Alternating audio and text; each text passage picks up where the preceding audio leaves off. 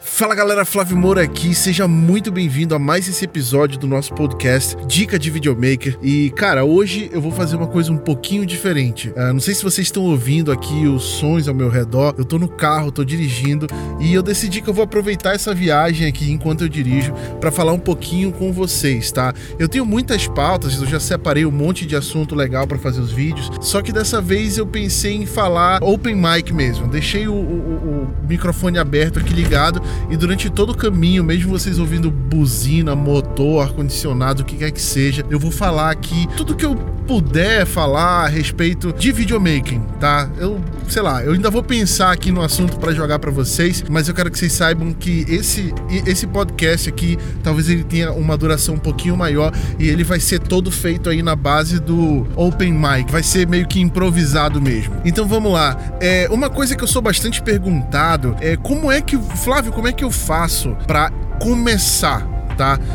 Cara, realmente essa é uma pergunta difícil, é um assunto muito delicado, vai depender de inúmeras variáveis, tá? Eu não sei se vocês estão ouvindo aqui um black, black, black, black, black. Tá vindo da mala do carro, na verdade, porque é que na verdade hoje teve gravação e eu tô com alguns stands aqui na minha na, na mala do carro, né? E aí vocês vão ouvir na viagem alguns barulhos, mas tudo bem, não tem problema. Voltando aqui para a resposta, cara, é muito delicado porque a gente tá falando de início, tá?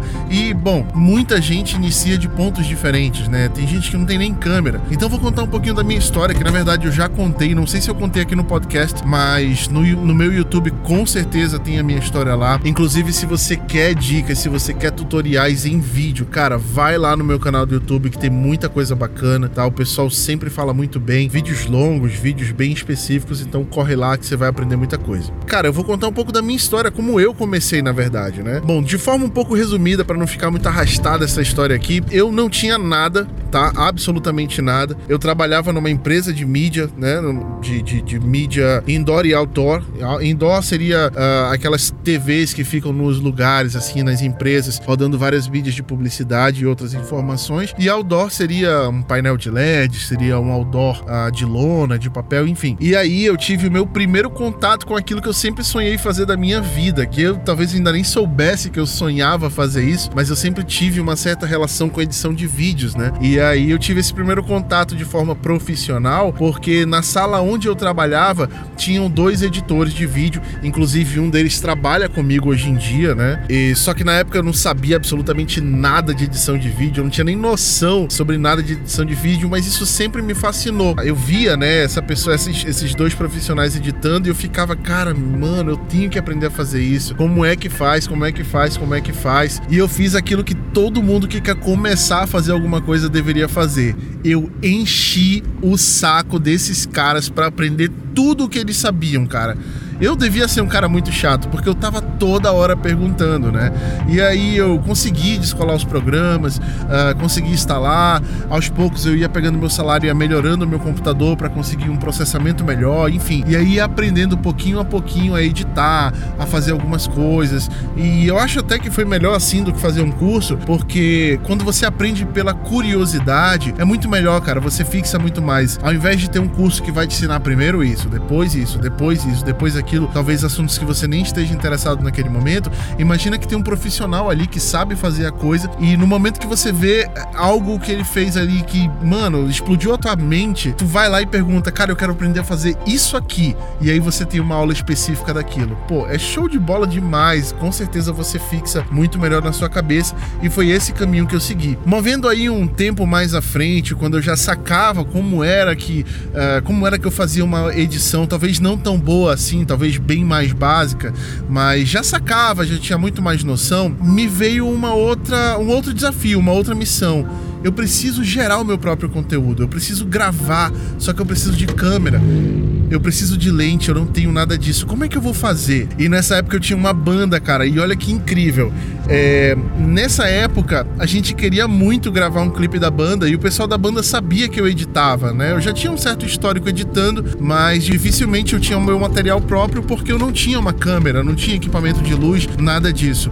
Então o que, que eu fiz? Eu peguei o pouco dinheiro que eu tinha e comprei algumas luzes, lâmpadas mesmo. E cara, acredite se quiser, eu fiz dois softboxes de papelão, de caixa de papelão, tá? Papel manteiga, muita silver tape, duas lâmpadas, enfim, cara, foi uma gambiarra muito louca que resultou numas luzes interessantes, inclusive. Era feio, era bem feio, na verdade, bem rústico, mas o resultado ficava sensacional. E nessa época, a gente meio que tinha uma certa amizade com o dono de um dos estúdios no qual a gente ensaiava. E ele tinha uma câmera, cara. Então a gente chegou com ele, ele tirava foto no final dos ensaios e tal, para postar nas redes sociais dele para mostrar, olha, esse aqui é o nosso estúdio, bababá, bababá, bababá. Uh, então a gente chegou com ele e falou, pô, será que rolava você emprestar a câmera pra gente? A gente dá um jeito, a gente paga. Na verdade, a gente nem tinha muito dinheiro para fazer isso, então a gente fechou o seguinte, cara, você empresta pra gente a sua câmera e a gente vai fazer um vídeo do teu estúdio. Rola? O cara aceitou na hora. Mano,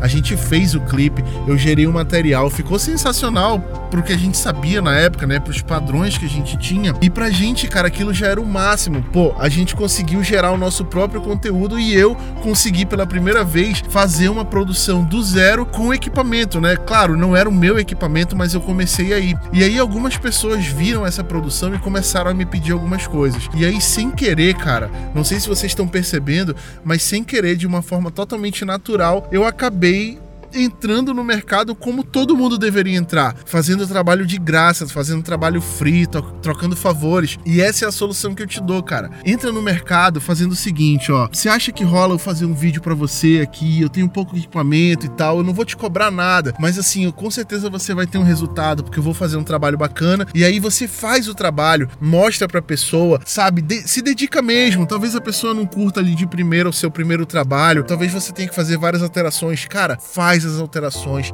seja atencioso, dê o seu melhor e faça o trabalho valer a pena para o cliente ter o resultado, mesmo que ele não te pague nada. Porque o teu primeiro pagamento vai ser o teu portfólio, vai ser aquele primeiro vídeo que você fez. E aí você pode pegar esse vídeo e mostrar para outros clientes em potencial. Aí de pouquinho em pouquinho você vai entrando no mercado. E aí você oferecendo esse serviço para os seus clientes em potencial, você já começa a cobrar alguma coisa. Começa barato, vai aos poucos, porque no início você não vai ter aquele conhecimento conhecimento, aquele know-how todo de como fazer um vídeo sensacional. Mas você vai ganhando experiência conforme você for fazendo. Cara, fez o primeiro trabalho, se dedicou, gerou um serviço que você pode, que você considera utilizar como portfólio, você pode até não ficar rico de primeira, mas você já entrou no mercado. Agora é galgar espaços melhores, clientes melhores, preços melhores, sempre focando na qualidade. Foi assim que eu comecei, cara. Hoje em dia eu sirvo marcas marcas grandes. Hoje em dia eu consigo fechar um vídeo por um valor que é o salário de uma pessoa que trabalha o mês inteiro. A questão é trabalhar com qualidade, a questão é trabalhar bem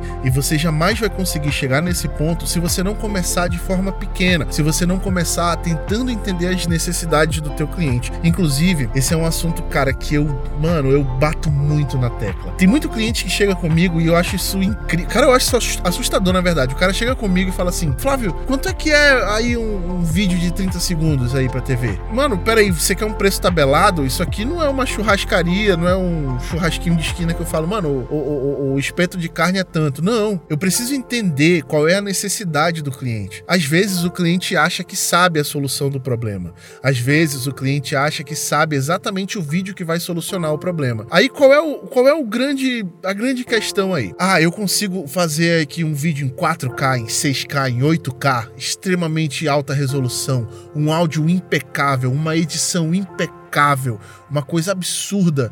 E aí você entrega aquilo para o cliente. Se a ideia for errada, você simplesmente uh, utilizou todos esses recursos para executar da forma errada. Eu costumo dizer o seguinte: imagine um cliente. Imagine um cliente que tem um péssimo atendimento, péssimos produtos, péssima qualidade, uma localização horrível, ele não trata bem, ele não treina bem, ele quase não tem cliente por causa disso. Aí ele te contrata. Você vai fazer um vídeo e captar toda essa essência ruim com altíssima qualidade, com uma edição impecável e vai entregar para ele. Cara, tudo que você fez fez foi captar e executar um serviço com altíssima qualidade de uma coisa que é uma porcaria, de um cliente que é uma porcaria. Não adianta. Cara, conheça o seu cliente. Vá 30 vezes no cliente se for necessário. Se reúna, entenda a necessidade dele, entenda do que ele precisa. Isso pode soar um pouquinho dor de cabeça, mas você vai me agradecer quando chegar no final do seu trabalho, porque aí com certeza você vai ter entregado um trabalho que realmente está lá para solucionar o problema do cliente. Por mais que você pense, não, ele só quer o vídeo aqui, eu vou fazer aqui rapidinho o que ele quer, botar o dinheiro no bolso e já era. Cara, se você não solucionar o problema do cliente, mesmo que você coloque esse dinheiro inicial no bolso, duas coisas vão acontecer. Primeiro, o cliente nunca mais vai te chamar, o que já é ruim, porque, ah, eu ganhei dinheiro com ele. Cara, nunca vai na onda de que você vai ganhar dinheiro daquele cara só uma vez. Você pode ganhar duas, três, às vezes eu mesmo fecho contratos que viram um ano inteiro. Imagina 12 meses aquele dinheiro caindo ali fixo no seu bolso. Não é muito melhor do que uma vez só? Pois é. Então a primeira você já perdeu. O cara nunca mais vai te chamar. Te, você ganhou aquele dinheiro, mas nunca mais você vai ser chamado. A segunda coisa é que dono de empresa, esses clientes conhecem muita gente e eles indicam. Assim como provavelmente você vai ter chegado nesse cliente por uma indicação, ele nunca mais vai te indicar para ninguém. Ou seja, todos aqueles potenciais clientes que você com certeza teria, agora você não tem mais. E mano, isso me leva para um tópico muito interessante: indicação. Cara, você tem noção que um trabalho bem feito de produção de vídeo pode te garantir cliente o ano inteiro, a vida inteira da tua empresa, sem que você precise correr atrás de um cliente que seja na sua vida inteira? Cara, indicação é extremamente poderoso quando o assunto é produção de vídeo, porque um leva pro outro. É que nem agência. Produtores de vídeo, videomakers, são muito utilizados por agências, porque você vira um parceiro ali para a vida inteira, se você serve bem, é claro. Então, um bom atendimento, uma boa produção produção vai te levar para muito longe sem que você precise correr atrás de cliente. Olha que sonho, cara. Mas beleza, Flávio, tu tá falando muito do lado empresarial da coisa e não sei o que, e businessman. Não, cara, peraí, eu, eu vim aqui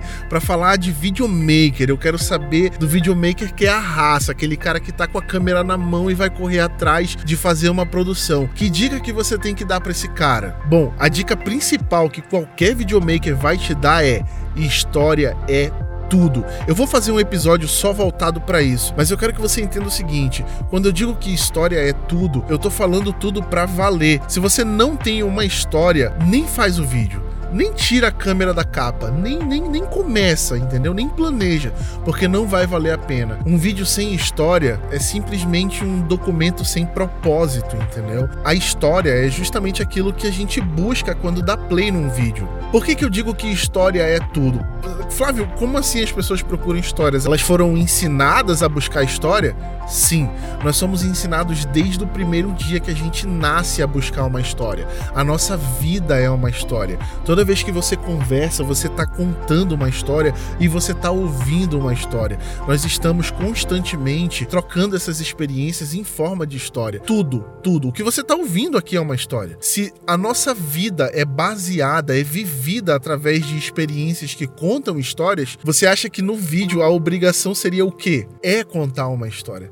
Tá, Flávio, mas tem uns vídeos sei lá, cara, pegadinha. Tem uns vídeos. Uh, tem aqueles vídeos do Faustão, que é só um monte de gente levando queda. Bom, acredite se quiser, aquilo é história. Se tem início, meio e fim, se você tira um entendimento daquilo, se você, ao ver alguém caindo, sente aquela dor, faz um ai, Cara, então aquela história te conquistou com certeza. Entenda que história pode ter níveis de complexidade extremos, assim como pode ser extremamente simples. Simples a ponto de você nem perceber que aquilo é uma história, mas é uma história. Como eu já disse para vocês, eu vou fazer um podcast, eu vou fazer um episódio somente sobre isso. Vou entrar bem fundo nessa história, mas entenda, tudo tudo, tudo que você faz, desde o planejamento, na pré-produção, na produção e na pós-produção, até mesmo quando você entrega o produto e faz o pós-venda, se for necessário, envolve uma história. E se não tiver, é melhor não fazer. É por isso que o conceito de campanhas publicitárias está tão na moda ultimamente e eu espero que continue sempre, porque uh, esse negócio de fazer um vídeo só, de fazer uma única mídia, principalmente quando o assunto é internet, nunca faz sentido. Eu sempre falo para os meus clientes: olha, uh, você quer lançar um vídeo, uma coisa na internet, um material na internet, você tem que entender que o consumo da internet é diferente da TV. Na TV, aquele vídeo vai ficar lá, sei lá quantas mil inserções, porque você pagou milhares de reais para aparecer. Na internet, não. A internet ela vai ter um pico, ou seja, imagina uma montanha subindo, vai ter aquele pico de acessos onde muita gente vai estar tá assistindo, só que vai ter um momento que todo mundo já vai ter visto e outras pessoas vão começar a ignorar e esse pico vai morrer. A, a, a sua mídia é como se fosse uma montanha, ela começa do zero, vai lá em cima com várias visualizações, dependendo do impacto que ela vai ter, e depois ela morre. Por isso que é tão importante você ter uma campanha, vários vídeos que, que auxiliem a contar a história. E aí a gente entra em vários méritos uh, do cross-media, do transmedia, enfim, que é o storytelling mesmo, né? A, a, a contação de histórias, vamos botar assim o termo, que é justamente o que prende as pessoas a ouvirem. E se você tá aqui até agora ouvindo esse podcast, que com certeza já passou aí da média de tempo dos outros podcasts, né? Dos outros episódios que eu faço, então isso significa que eu tô sabendo contar a história da forma correta. Então, muito obrigado. E isso me leva a outra pergunta que muita gente me faz. Flávio, como é que eu prendo as pessoas que assistirem o vídeo, que estão assistindo meu vídeo? Como fazer com que elas fiquem ali grudadas no vídeo, que elas não saiam, que elas não se distraiam? Cara, existem milhões de técnicas. E agora, com esse boom aí que deu dos coaches, né? Que o pessoal fica falando: ah, é programação neurolinguística, ah, é o cérebro reptiliano, blá, blá, blá, blá, blá, blá, blá. Muita gente tem focado em técnicas de manter. Cara, eu vou te falar uma coisa, eu vou resumir todas essas técnicas numa única frase e depois você vai me agradecer, beleza? Não importa, você pode assistir quantas aulas você quiser de coaching, de programação neurolinguística de cérebro reptiliano, de qualquer outra coisa que inventem aí ou que realmente existam provas científicas e tudo mais. Não importa. A frase que eu vou resumir tudo é: seja autêntico, ou então seja verdadeiro, ou então não minta. É só você ser sincero, cara. Se você se você é sincero naquilo que você tá fazendo, vai dar certo. É só você não mentir, é só você não tentar enrolar, porque não importa quantas técnicas você tenta aplicar, se você estiver mentindo, a tua audiência vai sacar que você tá mentindo, eles vão te deixar de lado e você nunca mais vai conseguir reconquistar essa galera. É simples assim seja autêntico, seja sincero, seja verdadeiro, porque se for para mentir, é melhor nem tentar, é melhor nem fazer. É simples assim, cara. Não tem essa de eu vou utilizar essas técnicas que eu acabei de aprender neste curso incrível. Não, não existe isso. Segue na tua verdade. Pô, Flávio, mas eu ouvi dizer que ah, se eu fizer vídeos sobre tal assunto vai dar certo porque Fulano fez. Cara, se Fulano fez e deu certo para ele, só significa que ele tá dentro da verdade dele, que ele vive aquilo e que aquilo dá certo para ele. Se a tua verdade for outra completamente diferente, e eu tô falando tua verdade, tua verdade, eu devo estar tá sendo muito subjetivo. Deixa eu te dar um exemplo prático aqui. Ah, Fulano de tal comprou uma GoPro e ele anda de bicicleta fazendo fazendo umas trilhas muito loucas aí uh, nas montanhas. Cara, deu super certo para ele. Será que eu faço isso também? Será que eu compro uma GoPro para mim? Cara, não. Eu tenho 130 quilos, eu acho, nesse momento, já que eu não pratico esporte nenhum, jamais aguentaria subir numa bicicleta com uma GoPro e subir numa montanha de bike aí fazendo essas coisas. Não daria certo para mim porque isso não é a minha vida, não é o que eu vivo. Se você tá ouvindo esse podcast de, sobre videomaker, é porque videomaking é a minha vida é o que eu faço, é o que eu entendo. Então, cara, se a tua vida é sobre costura, faz sobre costura, cara. É simples assim, entendeu? Nenhuma técnica de neurolinguística ou o que quer que seja vai barrar aquilo que você entende. Porque quando a gente fala sobre o que a gente gosta, automaticamente a gente fala de forma correta, a gente fala com propriedade, a gente entende o que tá falando. É isso que a galera quer. E isso me leva a falar de público. Muita gente acha que tem que forçar um público. Eu não sei de onde vocês tiraram isso, cara, mas vocês não precisam forçar um público. Pô, Flávio, mas a galera que me segue gosta quando eu falo sobre isso daqui. Se eu mudar a minha fala agora, eles vão deixar de me seguir. É claro que eles vão deixar de te seguir. E tá tudo bem, cara. Qual é o problema? Se você muda de público, é óbvio que pessoas vão deixar de te seguir. E não significa que o teu público vai diminuir. Significa que ele vai mudar. Vou te dar um exemplo prático. Se você postava fotos de maquiagem e agora vai começar a postar fotos de política, vai começar a colocar a tua opinião política, bom, o teu público vai diminuir, é claro, mas o que vai diminuir é a galera que te segue por causa da maquiagem. O público que te segue por causa de política vai aumentar. Então só vai haver uma troca de público. As pessoas elas parecem que esqueceram de ter paciência. As coisas levam tempo. As coisas levam o tempo da sua adaptação, as coisas levam o tempo de perceber que você mudou. Conteúdo tem muito a ver com isso. A produção de vídeos tem muito a ver com isso. E isso não serve só para produção de vídeos, produção de conteúdo pessoal nas redes sociais. Não, para empresas também. Eu já tive várias experiências onde eu tinha que uh, produzir vídeo para um cliente, né, uma campanha na verdade para um cliente, e ele sentiu essa demora. Caramba, não está dando certo.